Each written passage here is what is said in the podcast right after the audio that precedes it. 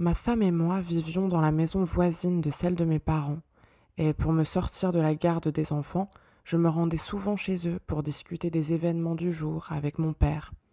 Le sentiment de soi dépend étroitement des quelques relations d'attachement intime dont nous disposons actuellement ou que nous avons eues par le passé, en particulier celle avec la personne qui nous a élevés.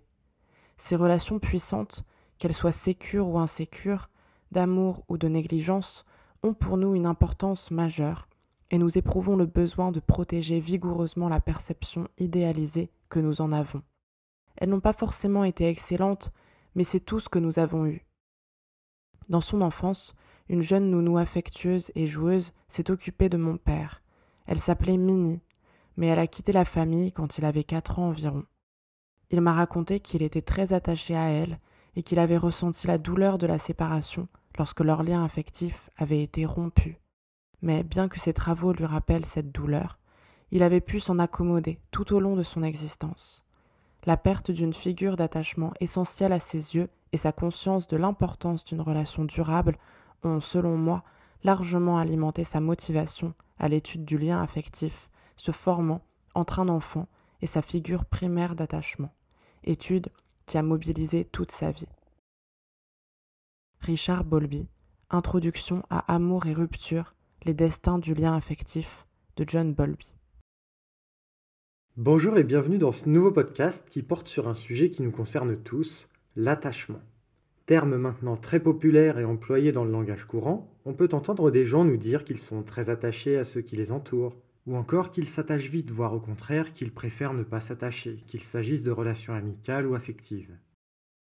Sans le savoir, dans ces moments, on utilise un terme scientifique car tous ces comportements renvoient à une notion fondamentale en psychologie qui est l'attachement. C'est de ça qu'on va parler aujourd'hui et je vais essayer de faire le lien entre l'attachement et deux choses. Le sexe dans le couple et la criminalité. On doit le concept d'attachement au pédopsychiatre John Bowlby, qui, comme souvent, s'est saisi de plusieurs théories pour en faire une synthèse et créer la sienne. Tout commence en 1946 avec René Spitz, chercheur sur le développement de l'enfant. Spitz observe dans une institution 123 nourrissons qui sont soit abandonnés, soit placés. Il s'agit d'une institution excentrée, en dehors de la ville, avec des repas comprenant de la nourriture variée et toutes les règles d'hygiène sont respectées. À l'époque, c'est carrément luxueux des conditions pareilles, surtout juste après la Seconde Guerre mondiale. Spitz observe chez ces bébés des symptômes dépressifs. L'idée d'une dépression chez l'enfant en 1946, c'est révolutionnaire. Voilà ce qu'il constate. Au début du placement, l'enfant pleure beaucoup et essaie de garder près de lui l'observateur, s'il y en a un. Ensuite, un mois après, les pleurs deviennent des gémissements, des plaintes, le bébé perd du poids et son quotient de développement se fige. Autrement dit, sa croissance intellectuelle s'arrête. Puis deux mois après, nouveau changement. Le nourrisson refuse le contact, ne dort plus mais reste couché à plat ventre tout en affichant un retard moteur, pouvant se changer en léthargie totale. Et il tend à développer des maladies somatiques qui, dans les cas graves, le mènent à la mort. Spitz parle alors de dépression anaclytique. Anaclytique, c'est un terme qui vient du grec et qui signifie s'appuyer sur. Il constate cette réaction suite à la séparation de l'enfant avec ses parents lorsque celui-ci a entre 6 et 8 mois. Car à cet instant de sa vie, le nourrisson a besoin de ses parents pour vivre. Il se repose sur eux et n'existe pas seul et en étant privé de leur présence, il développe des carences affectives graves. La dépression anaclytique est réversible si elle ne dure pas au-delà de 3 à 5 mois. Dans les cas où le placement s'éternise, la détérioration de la santé mentale et physique de l'enfant peut devenir définitive. Ça, c'est une des premières expériences, voire la première expérience, qui montre réellement l'importance de la présence de figures qui s'occupent de l'enfant. Dans l'institution où travaillait Spitz, matériellement, tout était génial, mais ce qui manquait cruellement aux nourrissons, c'était un lien, une relation affective, quelqu'un qui s'occupe d'eux affectivement. Ensuite, en 1958, le président de l'Association américaine de psychologie, Harry Harlow, qui était éthologue et psychologue, fait une observation par hasard. À cause d'une épidémie, il doit séparer de jeunes macaques de leur mère quelques heures seulement après leur naissance. On les isole dans des cages et Harlow constate que ces jeunes singes font une sorte de fixation sur des objets comme des couvertures ou des chiffons et qu'ils s'énervent si on essaie de leur enlever. Harlow avait lu les travaux de Spitz qui l'avaient beaucoup intéressé. Il décide alors d'affiner ses observations dans le cadre d'une expérience. Harlow va placer huit macaques rhésus séparés de leur mère dans des cages individuelles. Dans chaque cage se trouvent deux faux singes, l'un fait en fil de fer et l'autre fait avec un linge doux. Ces deux faux singes servent de substitut fictif de la mère du bébé macaque. Donc il y en a un qui dégage quelque chose de très froid, d'étrange, voire de repoussant, celui en fil de fer, et l'autre en tissu, il a une apparence plus apaisante, plus attendrissante. Pour la moitié des singes, un biberon est posé sur la fausse mère en fil de fer et pour l'autre moitié sur la fausse mère en tissu.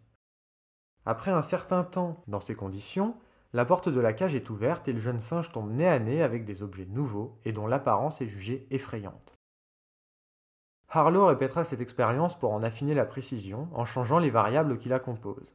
Par exemple, il la refera intégralement, mais avec une seule des deux mères dans la cage. Et globalement, il fait le constat suivant. Les bébés Rhésus passent davantage de temps auprès de la mère en tissu, même si ce n'est pas sur elle qu'est fixé le biberon. Donc le lien ne serait pas un renforcement associé à la satisfaction des besoins, mais une nécessité de proximité et de chaleur, dans le cadre d'un contact confortable. Le contact affectif est un besoin instinctif aussi essentiel que la nourriture et qui mène à une recherche de proximité physique. Et lorsque la porte s'ouvre et révèle un univers effrayant, les bébés singes accompagnés d'une mère en tissu s'étaient sentis assez en sécurité pour explorer ce nouveau milieu. Ils se réfugiaient auprès d'elle lorsqu'un bruit fort les effrayait, puis reprenaient leur exploration. Par contre, Harlow observe que les jeunes macaques accompagnés d'un substitut en fil de fer n'allaient pas explorer cette nouvelle pièce et restaient immobiles ou effrayés, voire couraient sans but dans la cage ou pouvaient se montrer agressifs. Donc on observe un lien entre le sentiment de sécurité et l'exploration ou la curiosité de son environnement, et la proximité avec une figure qui répond à notre besoin d'affection et non pas seulement à nos besoins organiques. Bien sûr, on ne peut pas extrapoler ces résultats au comportement humain, on ne peut pas généraliser d'une espèce à une autre. Ensuite, ces expériences ont beaucoup été critiquées par les associations de défense des animaux. Effectivement, ça avait mené des singes à manquer de compétences, notamment lorsqu'ils devenaient parents eux-mêmes. Mais Spitz et Harlow montrent qu'il y a dans les processus de croissance et de maturation une articulation nécessaire entre l'inné et l'acquis. Un comportement spécifique à une espèce a besoin de la rencontre d'un certain environnement pour s'exprimer. Et c'est cette découverte qui va se refléter dans la théorie de l'attachement décrite par John Bowlby. Donc c'est dans ce contexte intellectuel, en se penchant sur l'éthologie et suite aux études de Spitz et de Harlow, dont Bowlby est un lecteur assidu, que naîtra la théorie de l'attachement. Concernant le développement du comportement social, et plus spécialement des relations familiales dans les autres espèces, l'éthologie étudie, selon moi, des comportements analogues, voire identiques parfois, à une grande partie de ceux qui sont au centre de nos préoccupations cliniques et elle utilise par ailleurs une méthode scientifique rigoureuse par ses descriptions de terrain et ses hypothèses fondées sur des concepts opérationnels et testés expérimentalement. Certes, ce n'est qu'une fois mise à l'épreuve de la recherche que nous saurons si elle se révèle aussi prometteuse chez l'homme qu'ailleurs. John Bowlby, apport de l'éthologie à l'étude du développement de l'enfant. John Bowlby est né à Londres en 1907 et il est décédé en Écosse en 1990. C'était un médecin, pédopsychiatre, qui dès ses débuts a eu l'intuition qu'existait un lien entre une déprivation relationnelle durant l'enfance, des carences affectives précoces et le développement d'une personnalité incapable de se lier aux autres, inadaptée, voire même une entrée dans la délinquance. Bolby a été énormément influencé par la psychanalyse qui à l'époque avait introduit l'idée que les problèmes de l'adulte pouvaient avoir leur source dans l'enfance. Mais à ce moment-là, la psychanalyse ne s'intéressait pas de si près aux interactions réelles, au comportement des adultes envers leurs enfants, leur affectivité, leur présence, ce qu'aujourd'hui on appelle la parentalité. Bowlby était en analyse avec Johan Rivière, qui était également l'analyste de Donald Winnicott. Il était supervisé dans son travail par la célèbre Mélanie Klein et a été très influencé par les travaux d'Anna Freud, la fille de Sigmund Freud, le père de la psychanalyse. À ce moment-là, il y a deux grandes conceptions générales de l'enfance. La première, c'est que l'enfant est innocent. Il est bon, mais les autres et son environnement vont le corrompre et le polluer. Ça, ça nous vient de Jean-Jacques Rousseau, pour qui l'homme est bon par nature, mais c'est la société qui le rend mauvais. L'autre conception, ça part d'une mauvaise lecture de Freud et d'une idée plus triviale dans laquelle l'enfant est régi par tout un tas de pulsions qu'il faut maîtriser, donc il faut le dresser, l'adapter à la vie en société. Bolby, lui, va pas du tout dire ça. Pour lui, l'enfant est un être relationnel, même précocement relationnel, et il a très tôt besoin de chaleur, d'amour, de lien, de soins, ce qui va impacter, voire construire son rapport aux autres et à la société. Ce sont toutes ces interactions intimes du début de la vie qui nous forgent. Est-ce qu'on répond à nos pleurs? Est-ce qu'on joue avec nous? Est-ce qu'on nous maltraite ou nous couvre d'amour? Dans cette perspective, l'adulte n'est que ce qu'on a fait de l'enfant. Il n'est pas question d'une nature, mais d'un processus, et donc de quelque chose de dynamique, de fluctuant et de changeant. Entre 1936 et 1939, Bowlby travaille dans une clinique pour enfants dans laquelle il observe 44 jeunes délinquants ayant au maximum 16 ans. Il observe que 40% d'entre eux ont subi des séparations de plus de 6 mois avec leur mère entre leurs 6 mois et 5 ans, et 70% de ces derniers présentent une personnalité qu'il qualifie à l'époque de dépourvue de tendresse. Ils sont d'allure sociable mais particulièrement détachés. Ils sont distants, lisses, sans affection et indifférents à tout, même peu réactifs à la punition. Bowlby en dira plus tard que cette exclusion des affects et cette autonomie extrême expriment la conséquence psychologique de l'absence de figure parentale à long terme. À travers ses recherches, Bowlby observe trois phases lors de la séparation. D'abord, de la protestation. L'enfant a peur et n'est pas d'accord, alors il crie et il pleure. C'est une réponse active, un combat pour rétablir le contact, grâce à des comportements primaires et innés. Ensuite, le désespoir. Ici, l'enfant déduit que sa protestation active ne fonctionne pas et il abandonne. Il devient passif, voire léthargique. En dernier lieu, il y a la phase de détachement. L'enfant rejette, voire met en échec les tentatives de l'adulte qui veut rétablir le contact. Donc l'enfant a été blessé, désespéré, et a été porté à croire que ce n'est pas des autres qu'il faut attendre de la sécurité et du réconfort. Alors dans le détachement, l'enfant reste seul et repousse les demandes de lien. Tout ça montre que la théorie de l'attachement s'est fondée sur l'étude de la séparation, du deuil, du manque ou encore des carences. De nombreuses preuves se sont accumulées ces 20 dernières années, indiquant une relation causale entre la perte précoce de l'attention maternelle et les troubles du développement de la personnalité. Une telle expérience semble induire des déviations courantes dans ce développement, de la formation du caractère délinquant à la propension à l'anxiété et à la dépression. L'hypothèse que j'avance est donc que, chez le jeune enfant, l'expérience de la séparation d'avec la figure maternelle est tout particulièrement susceptible de provoquer des processus psychiques aussi cruciaux pour la psychopathologie que le sont, pour la physiopathologie, les troubles du corps, l'inflammation et le tissu cicatriciel qui en résultent. Cela ne signifie pas qu'une paralysie de la personnalité soit une conséquence inévitable, mais cela signifie tout à fait que, exactement comme dans certains cas de rhumatisme articulaire aigu, par exemple, se forme trop souvent un tissu cicatriciel qui, plus tard, conduit à des dysfonctionnements plus ou moins graves. Les mécanismes en question sont, semble-t-il, des variantes pathologiques de ce qui caractérise le deuil sain. John Bowlby, Le deuil chez l'enfant et ses implications en psychiatrie. Dès le début de ses travaux, Bowlby observe que ces événements induisent des répercussions psychologiques parfois à long terme. L'enfant a besoin de présence, de chaleur, d'amour. En grandissant, il deviendra autonome, mais au départ, il n'en est pas capable. D'où l'importance de mesures comme les congés maternité et paternité, dont l'absence ne serait pas sans répercussion sur la santé du nourrisson. Bowlby, accompagné par Anna Freud, était d'ailleurs très inquiet à son époque que les parents ne puissent pas rendre visite à leurs enfants dans les services de pédiatrie. Il a beaucoup milité et présenté des travaux pour améliorer les conditions de séjour des enfants. Non seulement l'enfant, mais aussi l'adulte, a besoin, selon nous, de l'assistance d'une autre personne de confiance pour être à même de surmonter la perte. Dans leur analyse des réactions à des enfants à la perte et de la meilleure manière de les aider, Presque tous les auteurs soulignent l'extrême importance pour l'enfant de disposer d'un substitut permanent unique auquel pouvoir progressivement s'attacher. Ce n'est que dans ces circonstances que l'on peut s'attendre à ce qu'il finisse par accepter la perte comme irrémédiable et qu'il puisse ensuite réorganiser sa vie intérieure en conséquence. Il en est de même, pensons-nous, chez les adultes. John Bowlby, Séparation et perte dans la famille. Mais venons-en à l'attachement en tant que tel. Bowlby explique que le nouveau-né dispose d'un script de comportements innés et instinctifs comme pleurer, s'accrocher, sourire, des comportements qui vont être utilisés au profit de la fonction d'attachement dès la naissance.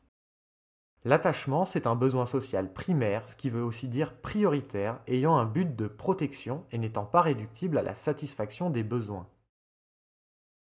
L'attachement se fait relativement à une figure d'attachement, c'est-à-dire une personne proche de l'enfant et vers laquelle il va diriger ses comportements d'attachement. Toute personne engagée dans des interactions durables avec le bébé et répondant à ces signaux est susceptible de devenir une figure d'attachement. Il y a quatre grandes étapes au développement de l'attachement. Avant de moi, on parle de préattachement. Le bébé émet des gestes pour solliciter les adultes autour de lui. Ce sont des comportements signaux dont le but est principalement de capter l'attention. Ça, il le fait au départ avec n'importe qui de manière indifférenciée.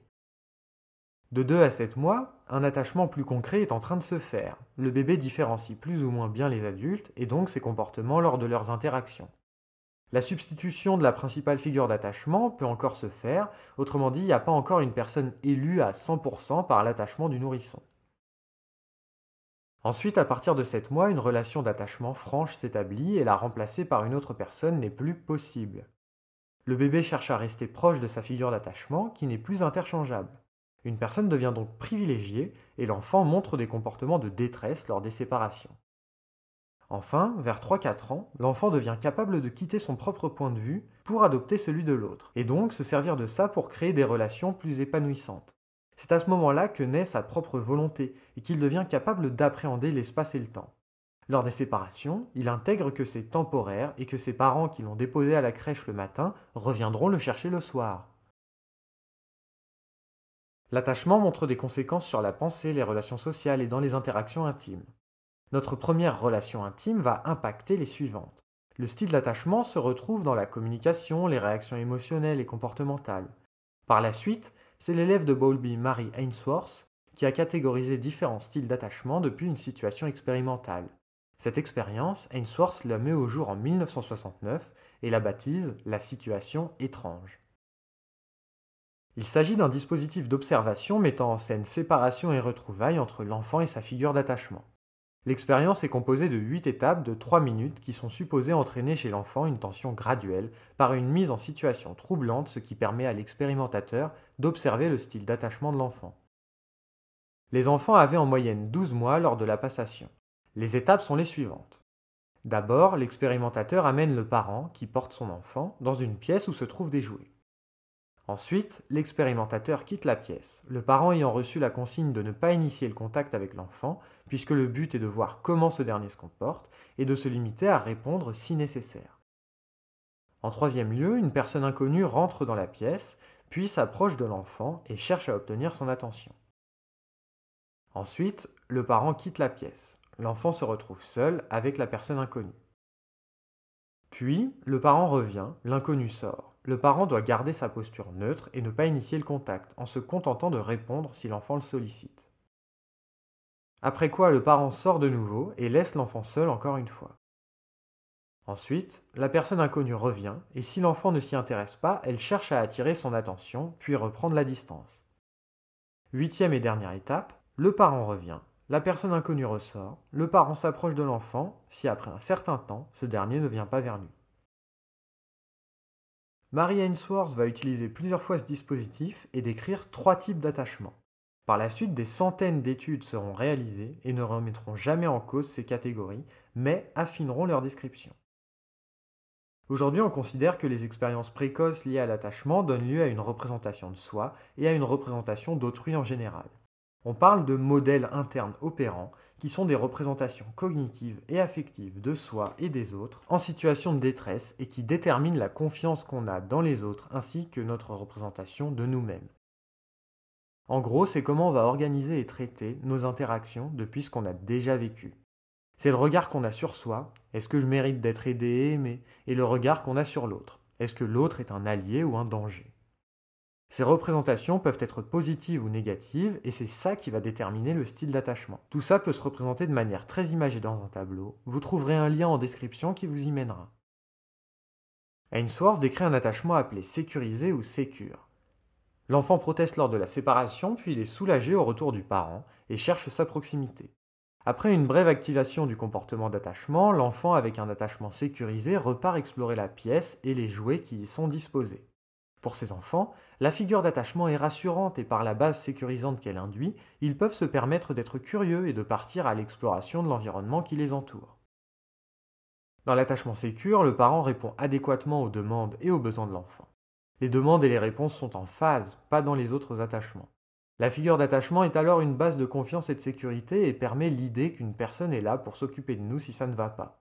Globalement, cet attachement correspond à un sentiment de sécurité et de stabilité intérieure, accompagné d'une meilleure estime de soi et d'une capacité à rechercher de l'aide en situation de stress.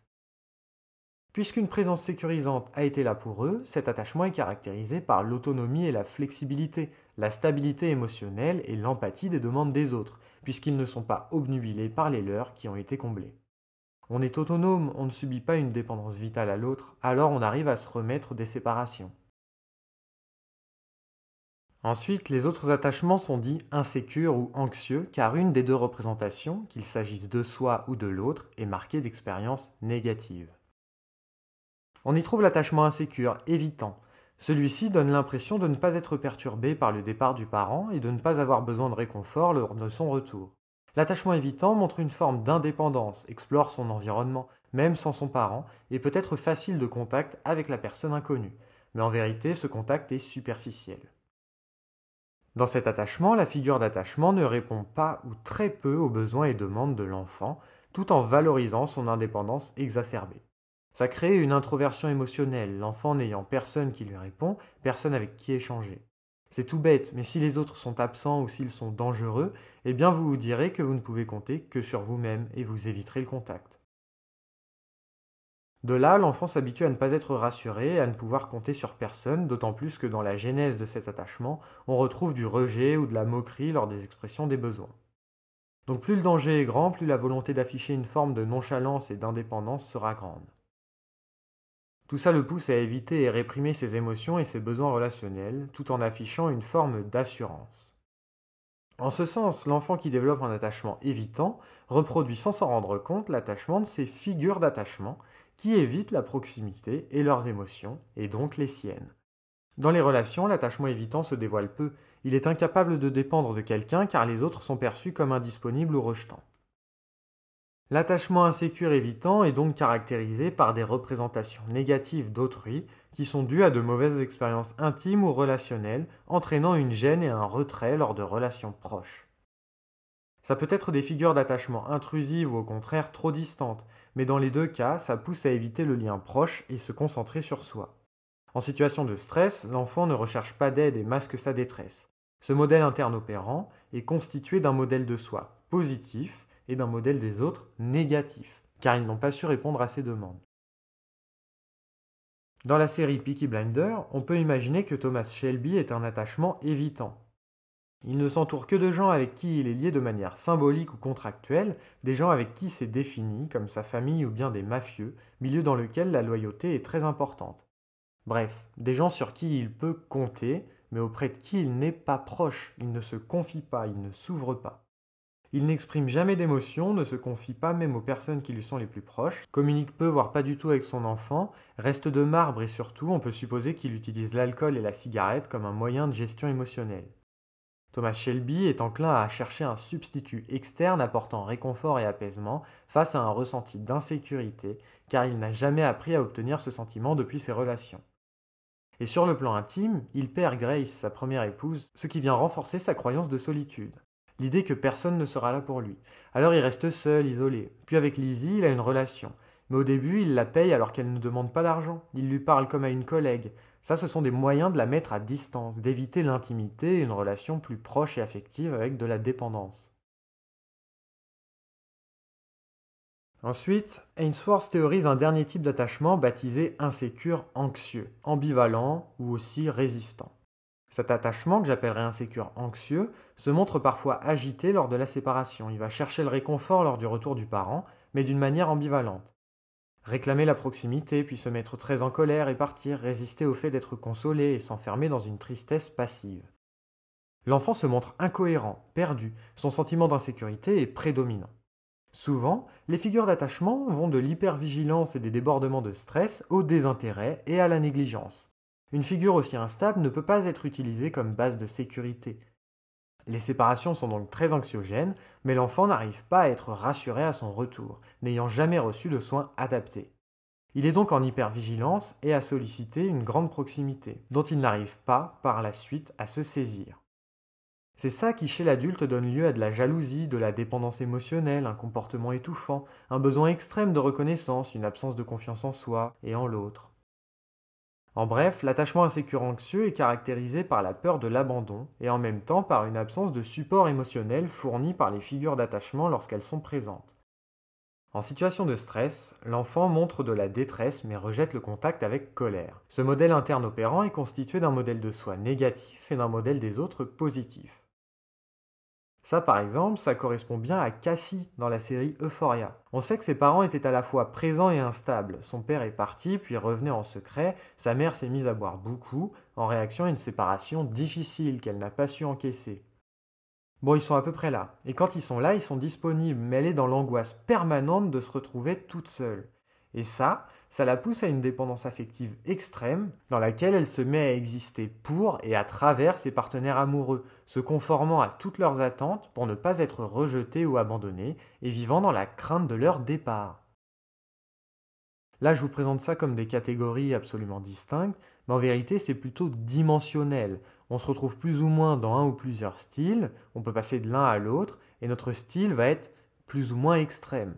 On peut être peu évitant et très anxieux, ou tout simplement il y a des gens qui sont plus évitants ou plus anxieux que d'autres. L'insécurité de leur attachement est plus grande.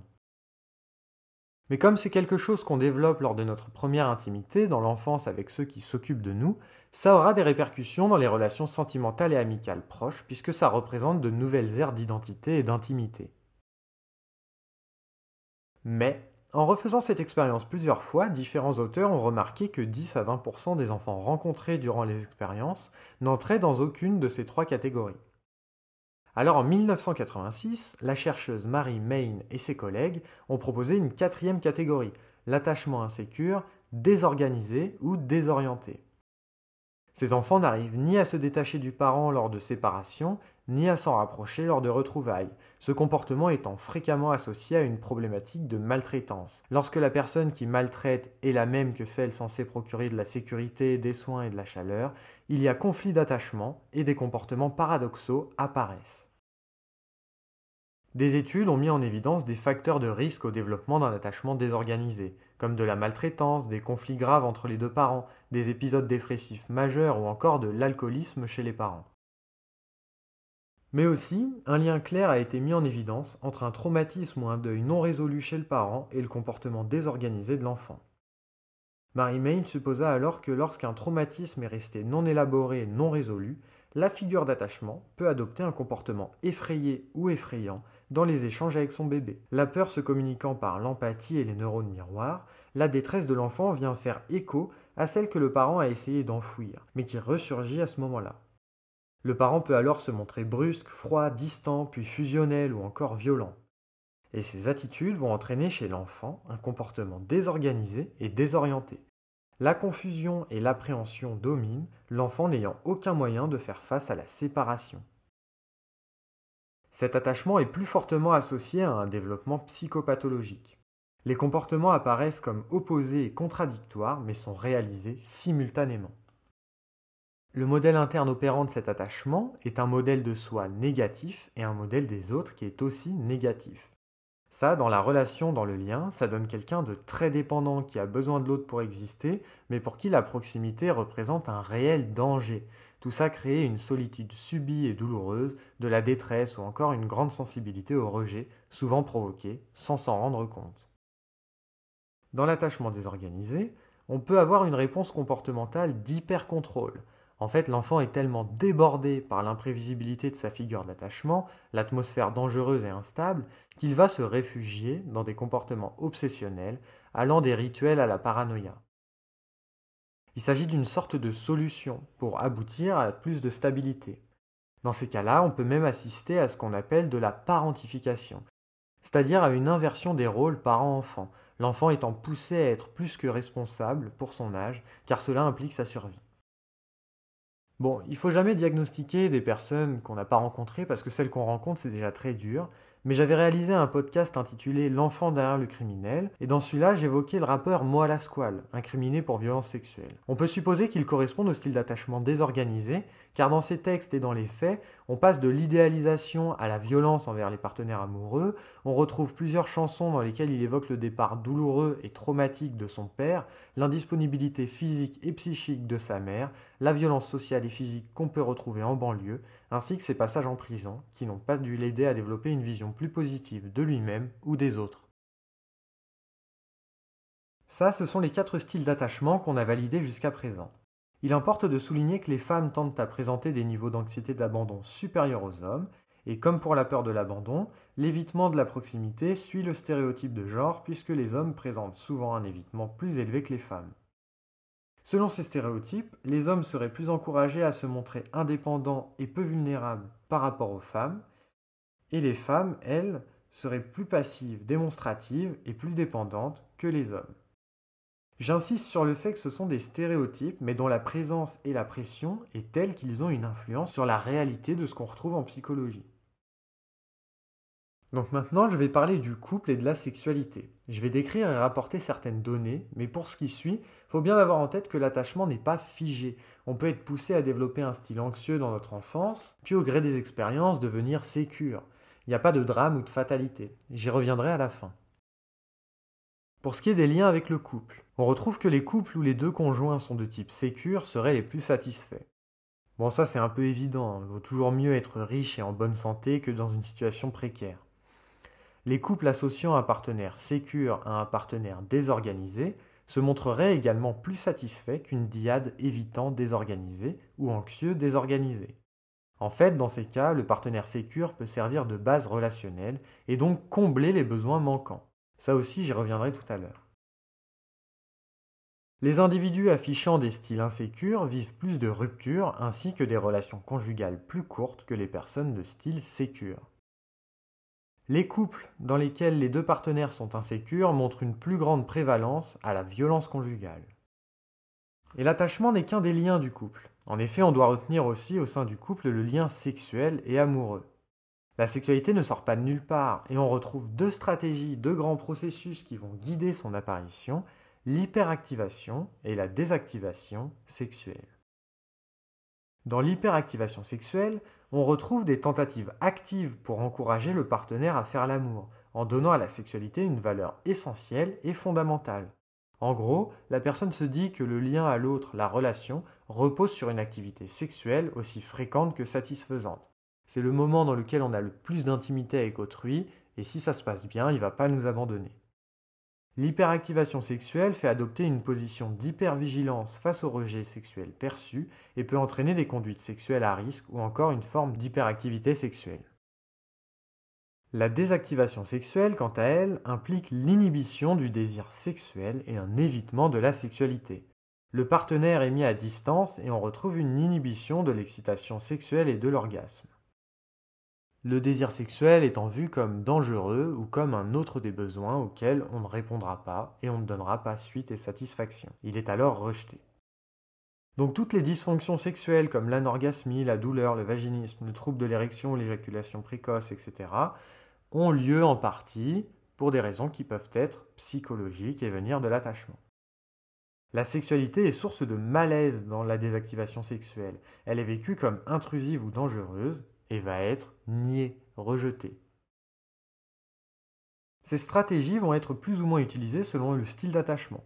Par exemple, vous vous en doutez, l'attachement évitant utilisera plus la désactivation sexuelle et l'attachement anxieux l'hyperactivation sexuelle.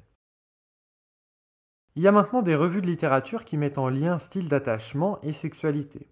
On retrouve aujourd'hui que les individus évitants seraient plus à l'aise dans les activités sexuelles sans engagement, par peur de la proximité d'une relation, et ils éviteraient plutôt les relations sexuelles lorsqu'ils sont en couple, parce que les démonstrations d'affection pendant la sexualité leur sont difficiles. Par peur de l'engagement et de la proximité, ils peuvent se montrer plus infidèles et vivre de façon inconfortable les manifestations de tendresse.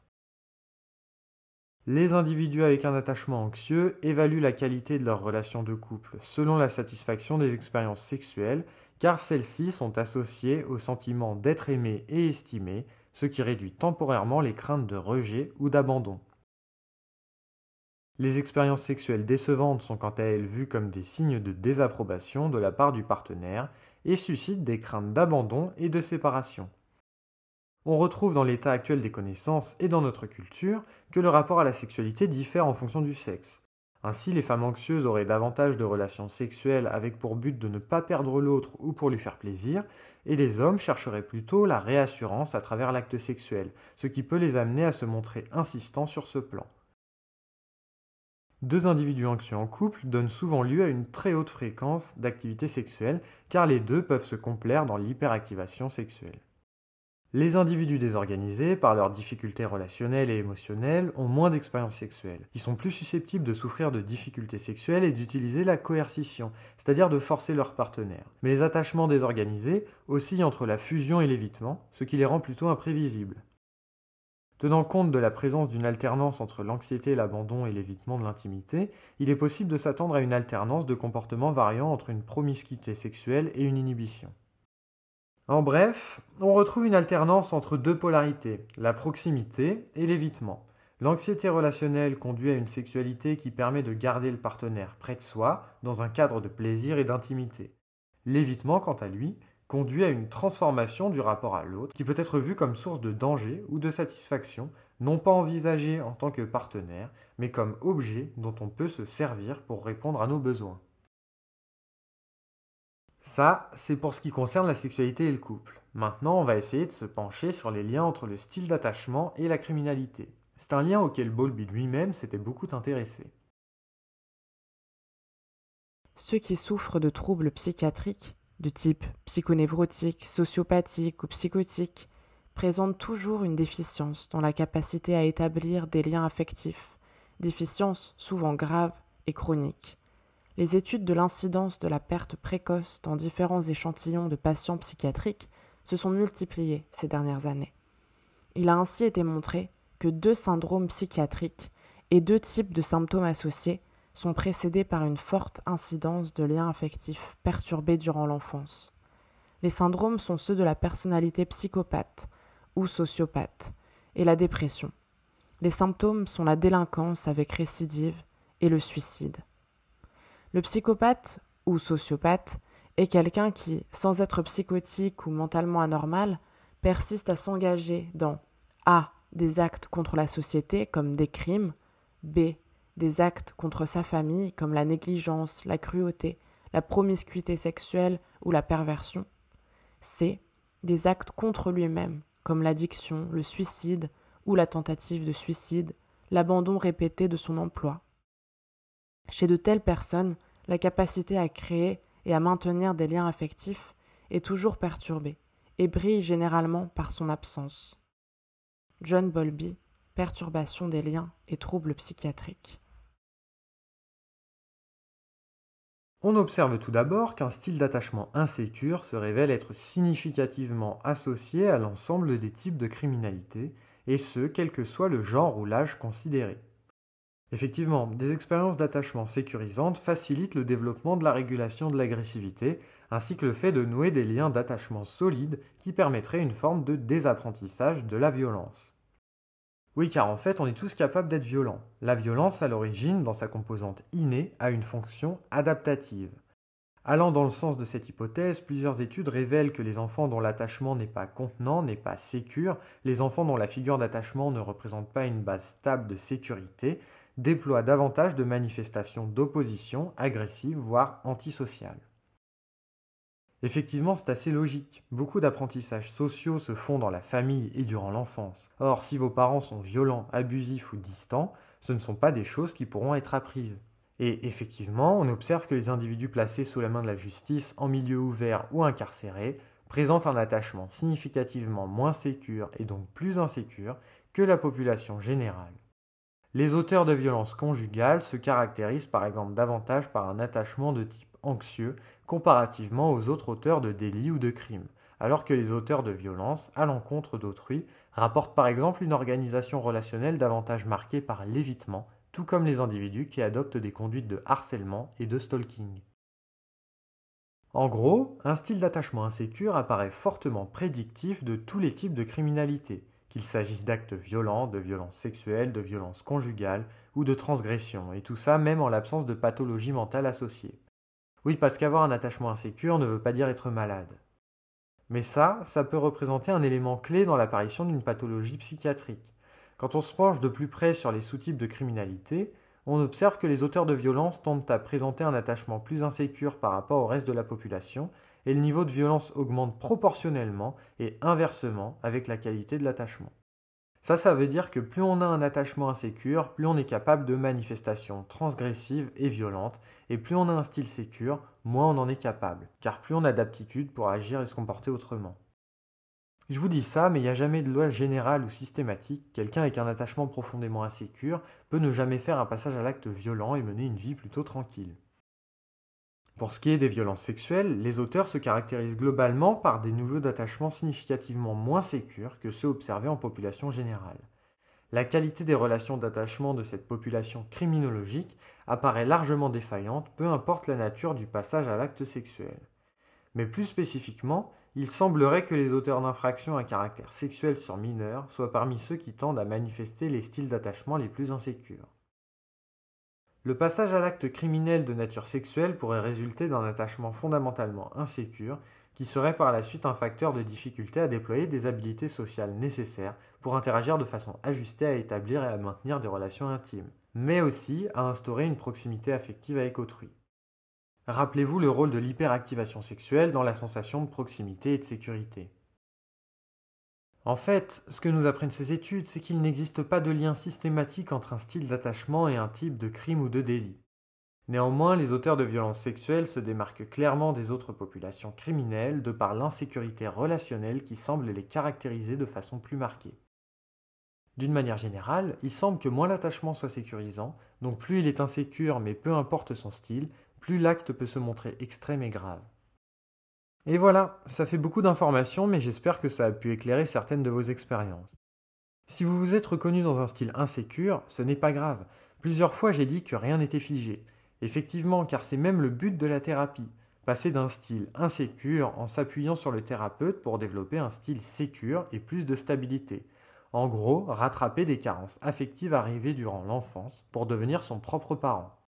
Ça, c'est ce que Jeffrey Young a baptisé le reparentage partiel. Partiel car le thérapeute ne doit pas faire l'erreur de se prendre pour le véritable parent du patient. Néanmoins, il peut l'accompagner vers plus d'autonomie en répondant à ses besoins dans la limite de la thérapie, besoins qui n'ont jamais été comblés. Ça, c'est une technique développée dans l'approche de la thérapie des schémas qui s'inspire beaucoup de la théorie de l'attachement et sur laquelle portera le prochain épisode. À bientôt!